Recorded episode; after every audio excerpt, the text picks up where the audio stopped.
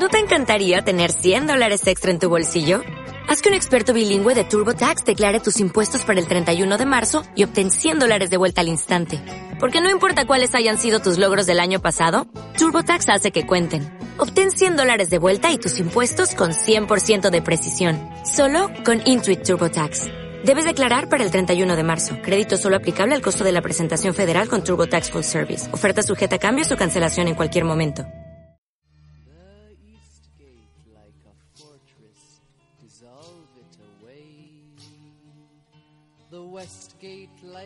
Prison.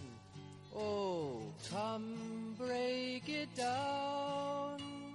Island, I remember living here. Wandering beneath the empty skies. In time, long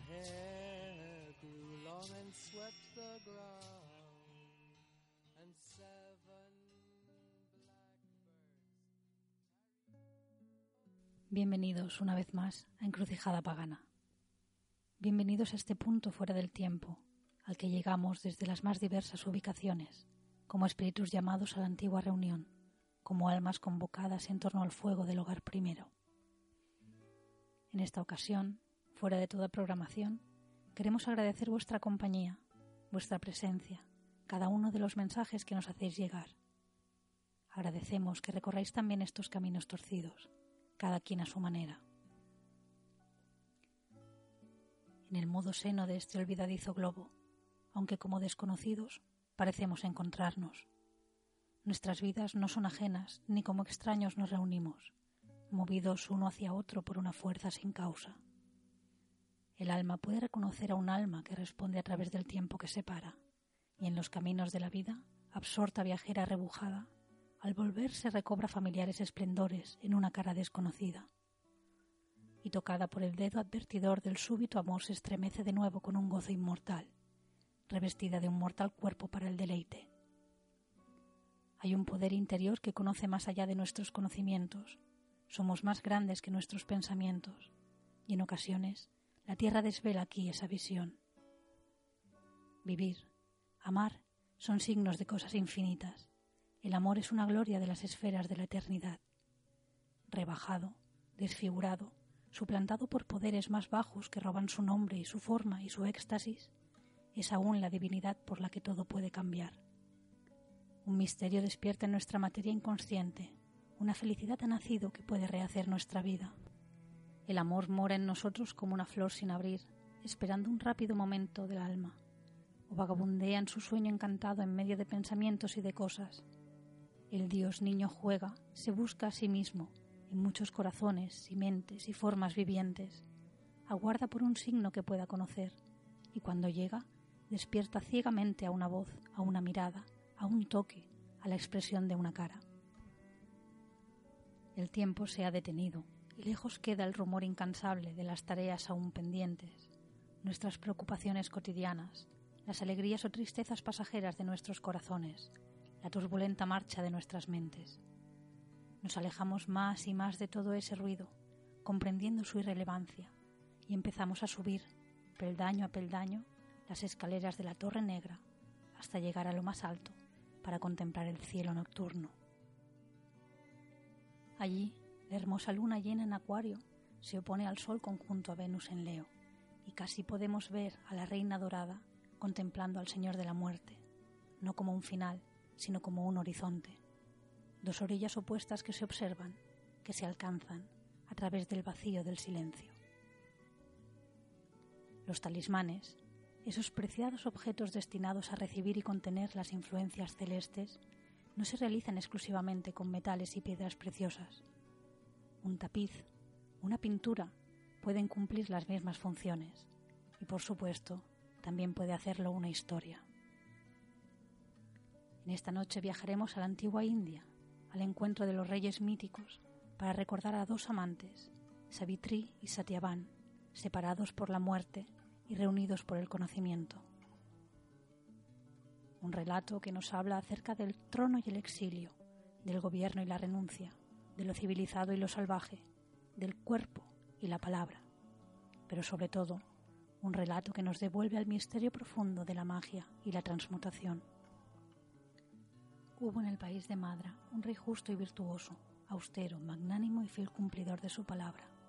Su nombre era Ashvapati, excelente gobernante, cuya alegría era procurar el bien de sus ciudadanos y campesinos. Había alcanzado, sin embargo, una avanzada edad y aún no contaba con descendientes que pudieran continuar su linaje. Inició entonces una larga penitencia y ofreció cada día abundantes sacrificios a la diosa Savitri, hija del sol y esposa de Brahma. Dieciocho años pasaron hasta que Savitri se sintió completamente satisfecha con su adoración, y fue entonces cuando, adoptando forma humana, surgió de las llamas del sacrificio y habló al anciano rey alabando su devoción. Rey de los Madra, sin ofender el sentido del Dharma, pídeme una gracia. Asvapati expresó su deseo de engendrar descendencia, y Savitri le anunció que tendría una hija de belleza resplandeciente. El rey volvió a sus deberes, y pasado un tiempo, la reina Malava, su primera esposa, quedó embarazada. La niña fue llamada Savitri, en honor a la diosa, y creció hermosa como la encarnación de la fortuna. Al llegar a la juventud, sin embargo, sobrecogidos por sus grandes ojos y su luminosa presencia, nadie osaba pedir su mano. El rey, entristecido por este hecho, le encomendó que partiera de viaje, acompañada por sus consejeros, en busca de un esposo que no desmereciera sus virtudes. Y así, Savitri emprendió un largo viaje, visitando los lugares sagrados, y repartió su riqueza en compañía de los sabios. Concluido su peregrinaje, regresó Savitri al palacio de su padre, y lo encontró en compañía del venerado Narada, el sabio nómada que vagabundea por la tierra, los cielos y los infiernos. Tras presentar los debidos respetos, preguntaron a la joven a quién, después del largo viaje, había escogido por esposo. Savitri habló. Había en el país de Salva un rey virtuoso. Diumatsen era su nombre, que en el ocaso de su vida perdió la vista. Un príncipe vecino tomó ventaja de su desgracia y se apoderó del reino, de forma que el anciano rey, su esposa y su hijo aún pequeño partieron hacia lo profundo del bosque y vivieron como anacoretas allí, dedicándose al ejercicio espiritual es al hijo de ese rey, Satyavan, a quien quiero por esposo. Esa es la elección de mi corazón. En este punto le interrumpió el sabio Narada. ¡Qué desgracia! Al elegir a Satyavan, Savitri ha labrado sin saberlo su propia desventura. El rey, alertado por la reacción de Narada, preguntó si acaso Satyavan no era virtuoso, a lo cual el sabio respondió que al contrario, Satyavan poseía muchas virtudes, tanto heredadas como propias, era veraz y sabio, valeroso y paciente, generoso, magnánimo, apuesto, benévolo, recto y constante. Un solo defecto tiene Satyavan, pero este es tan grande que anula sus virtudes y es imposible de vencer. Un defecto tiene, y solo uno. Efímera es la vida de Satyavan, que abandonará su cuerpo de hoy en un año. Ante esto, el rey pidió a su hija que eligiera otro esposo, pero Savitri le respondió Solo una vez se reparte la herencia, solo una vez se entrega la mano de una hija, solo una vez el hombre generoso proclama que se dispone a hacer un donativo. La vida de Satyavan puede ser larga o corta, puede ser virtuosa o no serlo. Solo una vez escojo yo un esposo y no elegiré una segunda. Mi conciencia me dice lo que debo hacer, mi voz se presta a su designio y mis actos lo ejecutan. Mi espíritu decide mi conducta. Ante la respuesta de Savitri, el propio Narada elogió su firmeza y pidió al rey que no pusiera obstáculos a la boda de Savitri y Satyavan, pues contaba con su apoyo. Con la bendición de Narada partieron el rey y su hija al bosque donde Satyavan y sus padres vivían como anacoretas, y allí fueron recibidos con los debidos respetos. Asvapati pidió a Diumatsena que aceptara a su hija como nuera, a lo que éste respondió Tu hija no merece la vida del bosque, ¿Cómo podría soportar la dureza de la ermita? Mi hija, respondió Svapati, sabe como yo que el placer y el dolor son cosas efímeras. Tus palabras no son apropiadas para un hombre de mi naturaleza.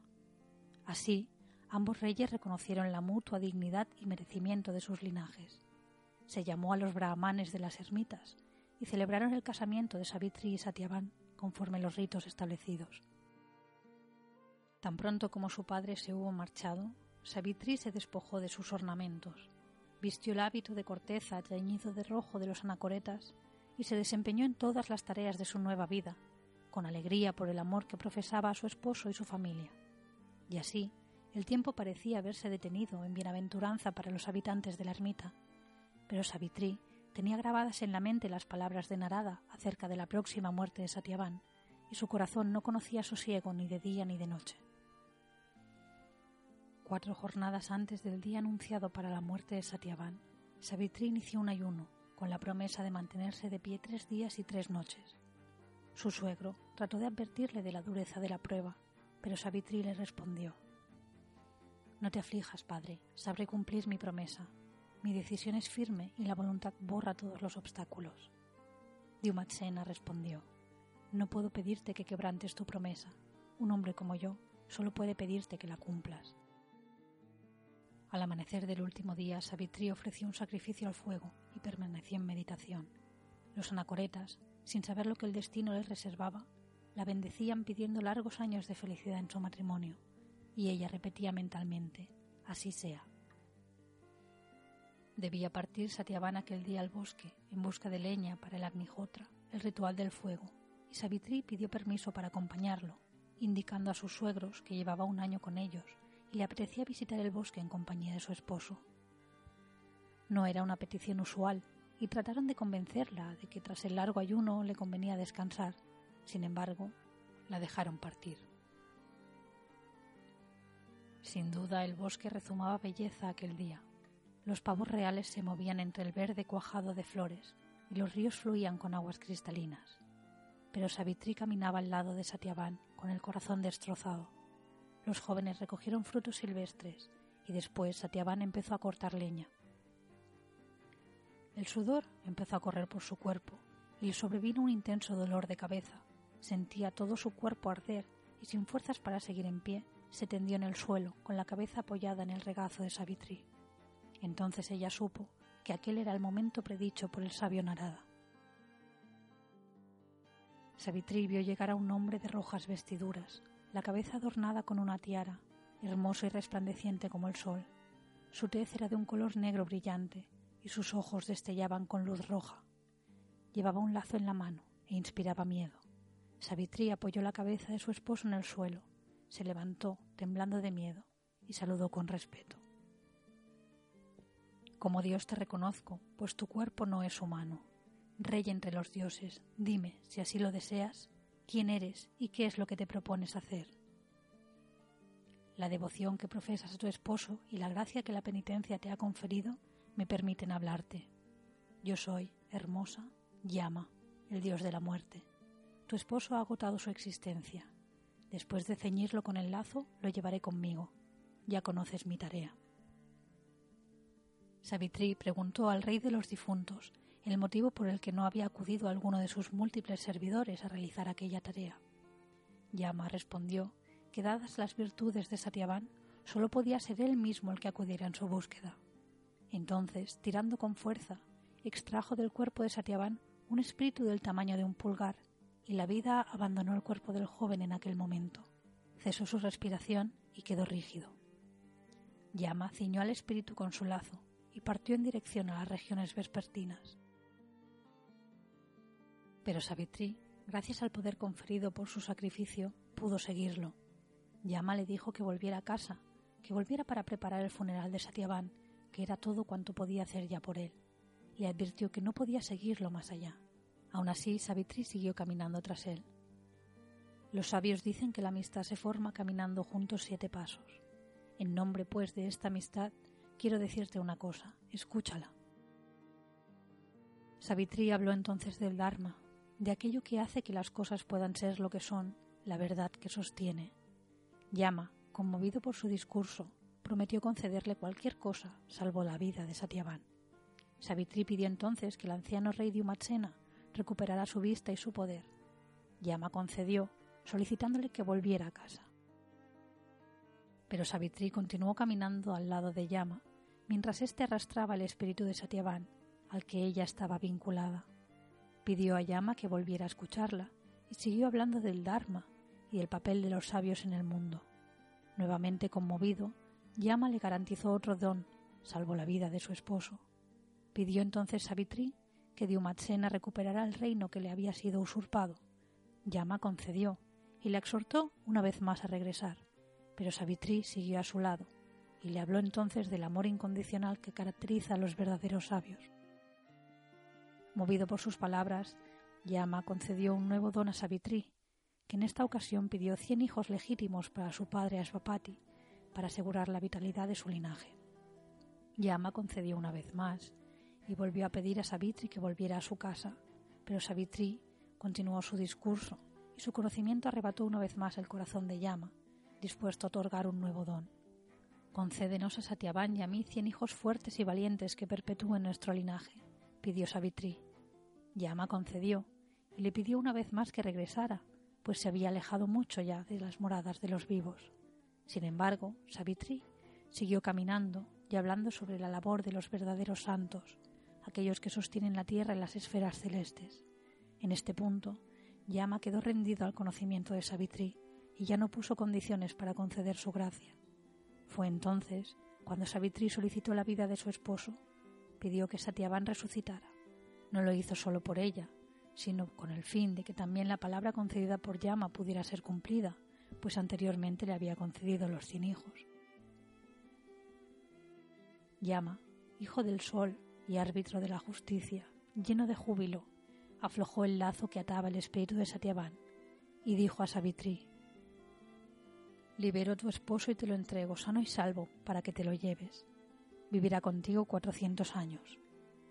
El dios de la muerte colmó a Savitri de bendiciones y regresó a su morada. Savitri regresó entonces junto al cadáver de Satyavan y apoyó la cabeza del joven en su regazo. Satyavan despertó lentamente, como si regresara de un largo viaje, y le dijo He dormido largo tiempo. ¿Quién era ese hombre negro que tiraba de mí? Respondió Savitri Has dormido en mi regazo largo tiempo. El poderoso Dios llama dominador de todas las criaturas, se ha marchado. Volvieron entonces a la ermita, donde los brahmanes se habían reunido para acompañar a los angustiados padres de Satyavan y trataban de tranquilizarlos, indicando que percibían que Satyavan aún vivía, gracias a Savitri. Ella misma, interrogada a su regreso, fue quien contó la historia, pues el joven no recordaba más que haber caído dormido.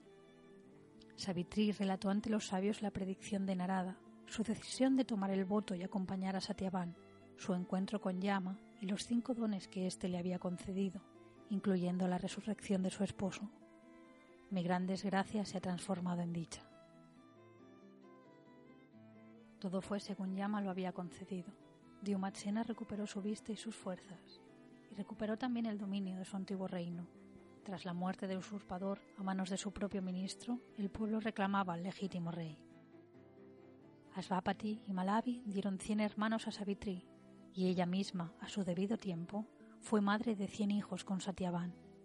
Y así fue, como un linaje que se hundía en un lago de negrura, recuperó su original dignidad por el profundo conocimiento del Dharma y la resolución de Savitri. Aquel que con devoción escuche la sublime historia de Savitri vivirá feliz, alcanzará todo cuanto se proponga y no conocerá la desgracia.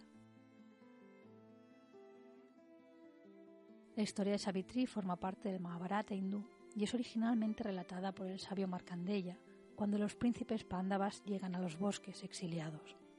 Hicimos una breve introducción al Mahabharata en el programa 106. Baste decir aquí que es un extenso poema épico que incluye entre sus versos diversas historias que han sido estudiadas de forma independiente. El caso más conocido es la Gita o el Canto del Señor, en el que Vishnu se muestra a Arjuna y le da el conocimiento del yoga. A pesar de su brevedad, los devotos pueden pasar toda su vida estudiando los versos del Gita. La historia de Savitri Satyavan, en papel, ocupa apenas 50 páginas. Para esta versión, hemos empleado el texto traducido por Óscar Pujol y Menchu Gutiérrez, publicado por Ediciones del Oriente y del Mediterráneo en 1998. Pero es preciso mencionar que Sri Aurobindo, yogi, poeta y filósofo indio, dedicó 34 años a escribir Savitri, una leyenda y un símbolo, uno de los poemas épicos más extensos en inglés, con 724 páginas y más de 24.000 versos. En esta obra, publicada por primera vez en 1950, Sri Aurobindo vertió, siguiendo la historia original, toda su experiencia a lo largo de los años de práctica, el viaje entre los mundos y los diversos planos. Los versos que hemos leído al principio pertenecen a esta obra, y aquí quedan como muestra de que además de ser muy interesante, es un texto increíblemente bello. Está disponible en castellano, por cierto, y es de libre distribución, así que ya os dejaré un enlace en la web o en Facebook.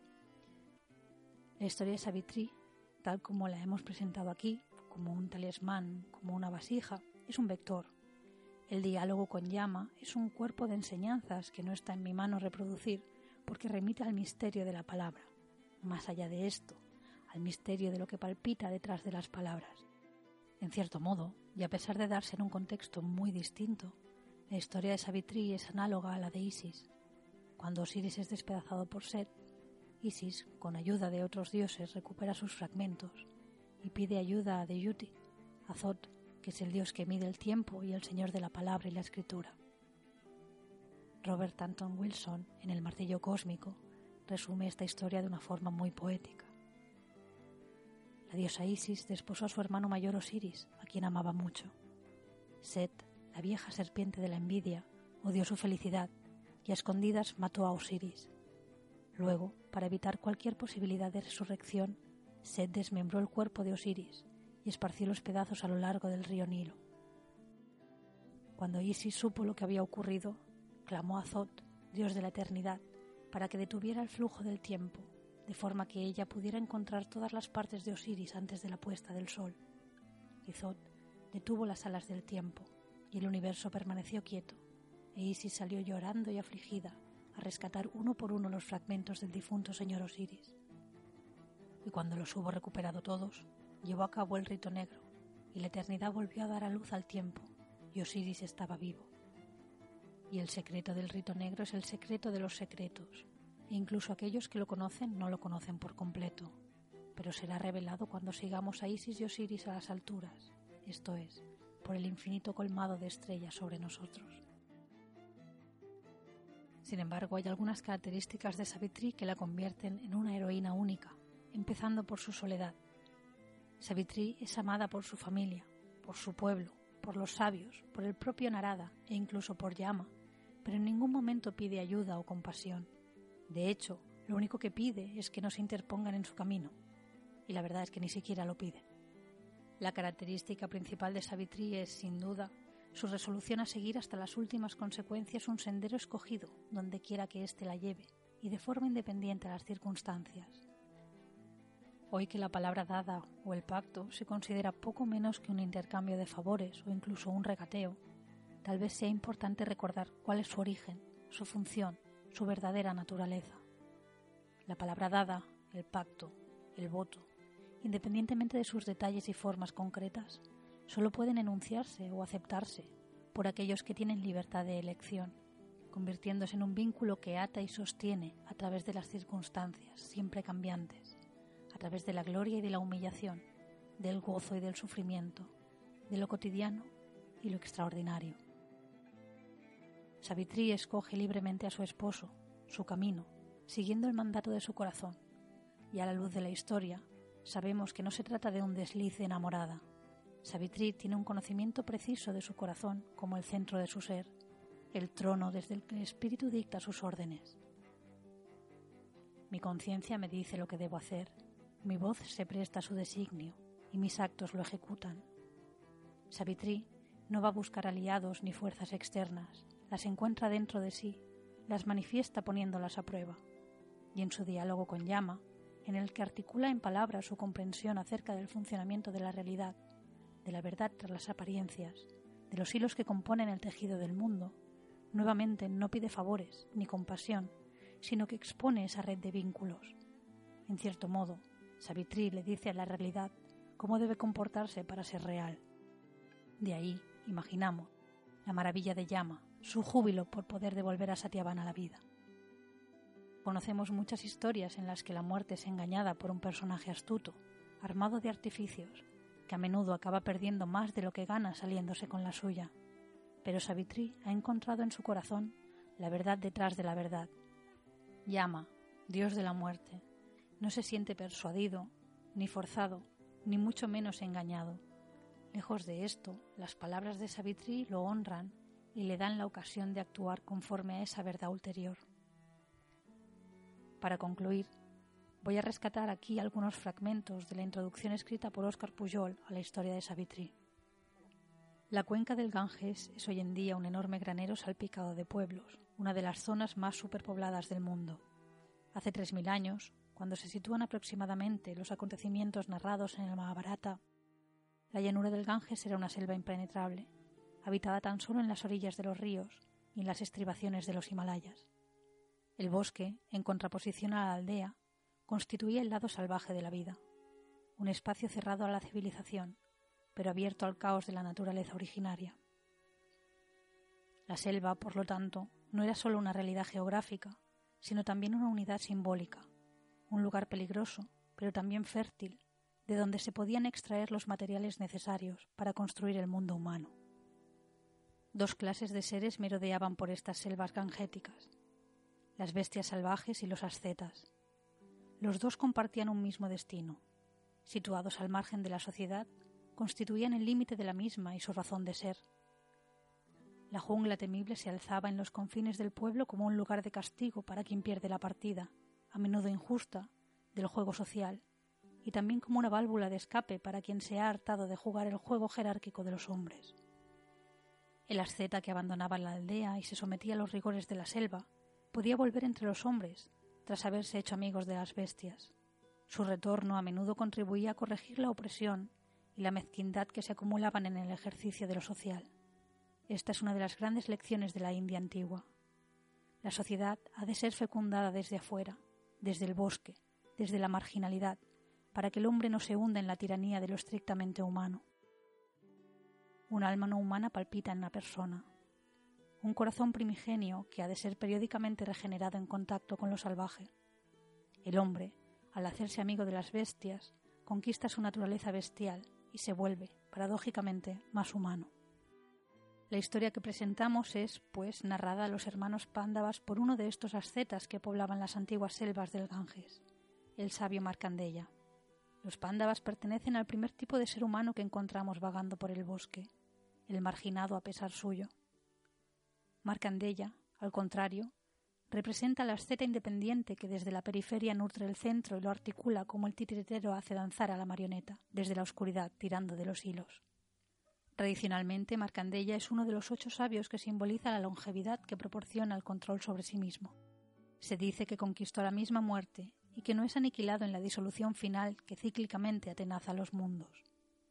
No será casualidad que sea Marcandella quien narre la historia de Savitri pues Savitri, al igual que aquel, también consigue vencer a la muerte enfrentándose con ella en el corazón de la selva. Pero ¿quién es Savitri? Hemos hablado de la aldea y del reino, constelación de aldeas. Hemos hablado también de la espesura circundante y hemos mencionado, como de pasada, el río que circula entre la selva y en cierta forma la hace habitable. Pues bien, Savitri es la mujer, y la mujer es el río, y el río es la palabra y la palabra es aquello que vincula al hombre con su origen. La palabra tiene un doble movimiento. Por un lado, hace posible la creación del mundo, y por otro, hace que el hombre pueda regresar a su origen, liberándose de las ataduras del mundo.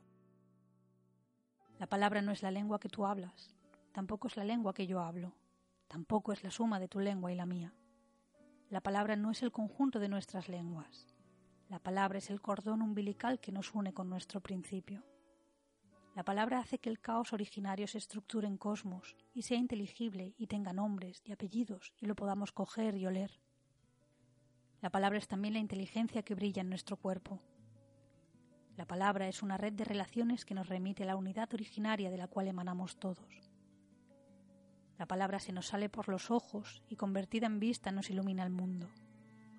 La palabra se hace lenguaje y brota por botones de nuestra boca para construir mundos de palabras. La palabra es la energía que hormiguea en nuestras manos y nos hace hacer las cosas hechas. La palabra es el impulso creativo que nos obliga a saltar de la cama para crear otro día con actos y palabras. Savitri, como Marcandella, pertenece al segundo tipo de ser humano que encontramos vagando por el bosque. Para ella el bosque no es un lugar de exilio, sino el hábitat más propicio para encontrar en sí misma lo que puede ser dado a los otros. Sus suegros, Diumatsena y Shaivilla, y su marido, Satyavan, al igual que los hermanos Pándavas, son proscritos que han perdido su reino y su lugar en la sociedad. Su regeneración solo será posible gracias a la intervención de la fuerza femenina de la palabra, encarnada en el cuerpo de Savitri. Toda cultura tradicional equilibrada reconoce la importancia de la mujer. Como dice el mismo Mahabharata, los dioses disfrutan cuando las mujeres son veneradas. Cuando no lo son, ningún trabajo da el fruto esperado. Es importante no perder nunca de vista la ambivalencia de toda representación. Lo femenino en la India puede ser entendido como una potencia creativa y nutritiva inagotable, la fertilidad encarnada en la madre tierra, o en la vaca lechera, o en la misma mujer humana.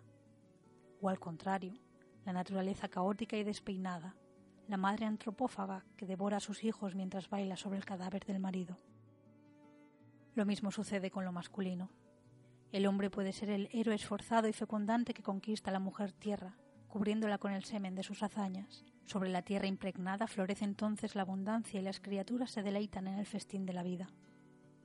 O al contrario, el demonio masculino, el eunuco glotón, alienado de una naturaleza que no entiende, viviendo solo para sí, en sí mismo encerrado, devorando los recursos de la mujer vida. En última instancia, cuando hablamos de lo masculino y de lo femenino, no nos referimos ni al varón ni a la mujer. Todos llevamos dentro un ser andrógino.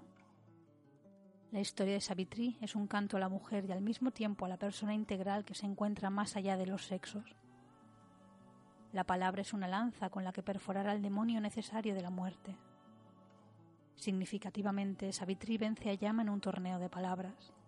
Su victoria es una victoria auténtica, es decir, una seducción en toda regla. El enemigo queda rendido, verbalmente cautivado por el encanto de una Savitri sabia que enhebra sus discursos como perlas. La historia de Savitri es un canto a la mujer y al mismo tiempo a la persona integral que se encuentra más allá de los sexos. La palabra es una lanza con la que perforar al demonio necesario de la muerte. Significativamente, Savitri vence a Yama en un torneo de palabras. Su victoria es una victoria auténtica, es decir, una seducción en toda regla. El enemigo queda rendido, verbalmente cautivado, por el encanto de una Savitri sabia que enhebra sus discursos como perlas. La palabra es un río que permite cruzar la selva espesa del exilio hasta conquistar transfigurado un nuevo reino. Sin embargo, para conseguirlo, hay que adentrarse en el corazón de la selva y tender una trampa a la muerte. Finalmente, la historia insinúa la posibilidad de un humanismo transhumano, de un humanismo que no esté solo obsesionado con la construcción de una sociedad justa, sino también con el reconocimiento del bosque, el lado salvaje de la vida que conduce, en definitiva, a la conquista de la muerte. Y hasta aquí el programa de hoy.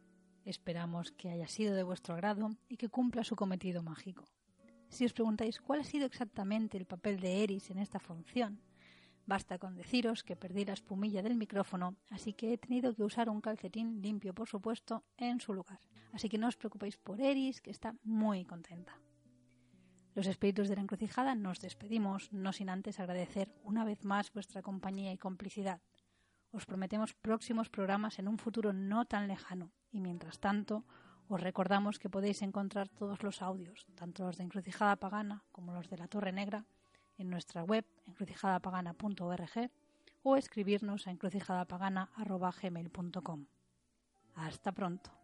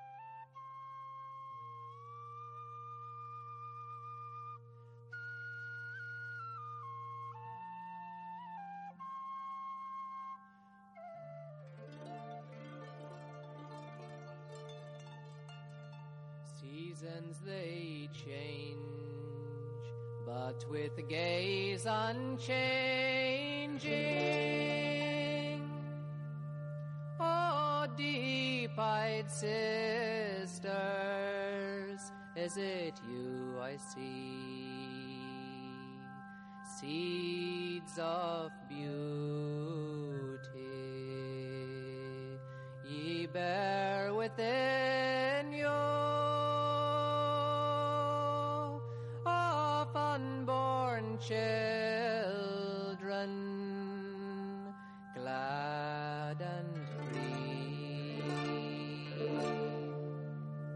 Within your fingers, the fates are spinning.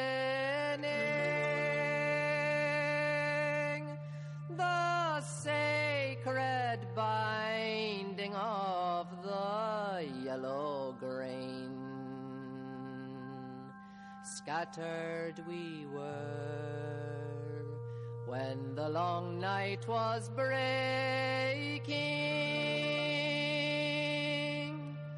But